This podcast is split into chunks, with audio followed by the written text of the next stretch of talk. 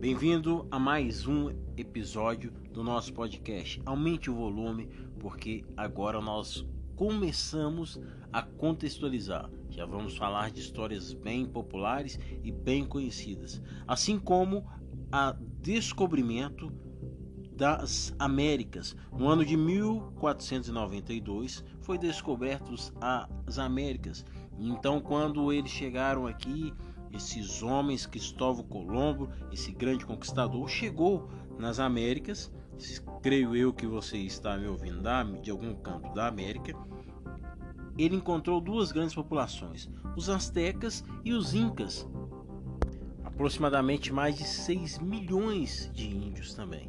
E então as igrejas, a igreja católica enviou várias, vários missionários, várias caravanas, é, talvez vários, digo melhor, vários navios, né, para evangelização daquelas pessoas que ali estavam. E eles batizavam muitas pessoas e faziam muitos feitos, pregavam suas missas em latim, afinal de contas os índios não entendiam muita coisa era um público de índio com escravo e acabaram que foram fazendo toda essa salada que nós aqui brasileiros conhecemos hoje, que é essa mistura de rito, de fé de indígena com fé é, de escravos, fé de terreiros, fé de, de, de magias, é, esse tipo de, de ritual que nós aqui bem conhecemos. Isso tudo ficou bem explícito, mas a história continua. A bem da verdade, a Igreja Católica estava muito preocupada que os índios se convertessem toda aquela civilização que eles encontraram por conta das riquezas das Américas.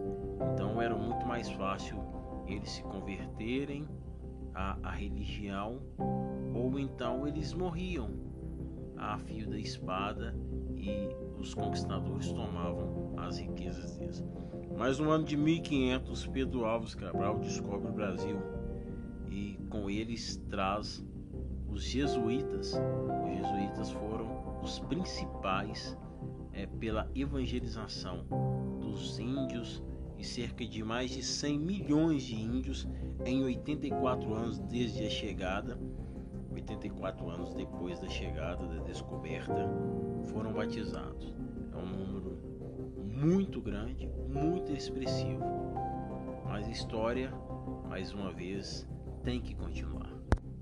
Os protestantes, então, estavam também preocupados, largaram um pouco a sua preocupação europeu, europeia e tentaram, por cerca de três vezes, estabelecer algumas bases aqui no Brasil, duas no Brasil e uma na Venezuela, mas com não muito sucesso.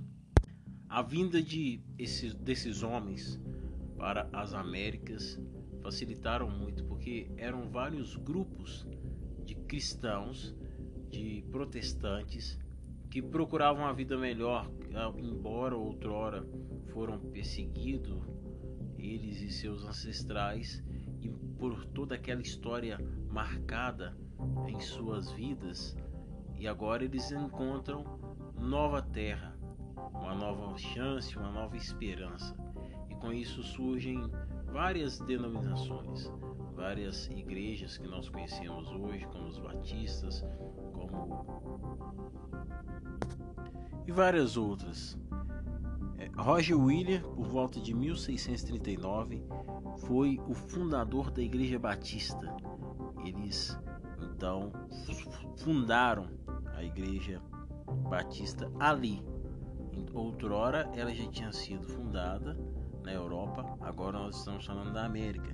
E ela agora foi fundada na América é, e, e propagou por as 13 colônias que a América tinha. É, e eles puderam também é, palpitar, assim podemos dizer, na linguajar mais coloquial, eles puderam opinar na Constituição dos Estados Unidos. O nosso podcast tem muito mais informação para você. Fique conosco e acompanhe o nosso próximo episódio.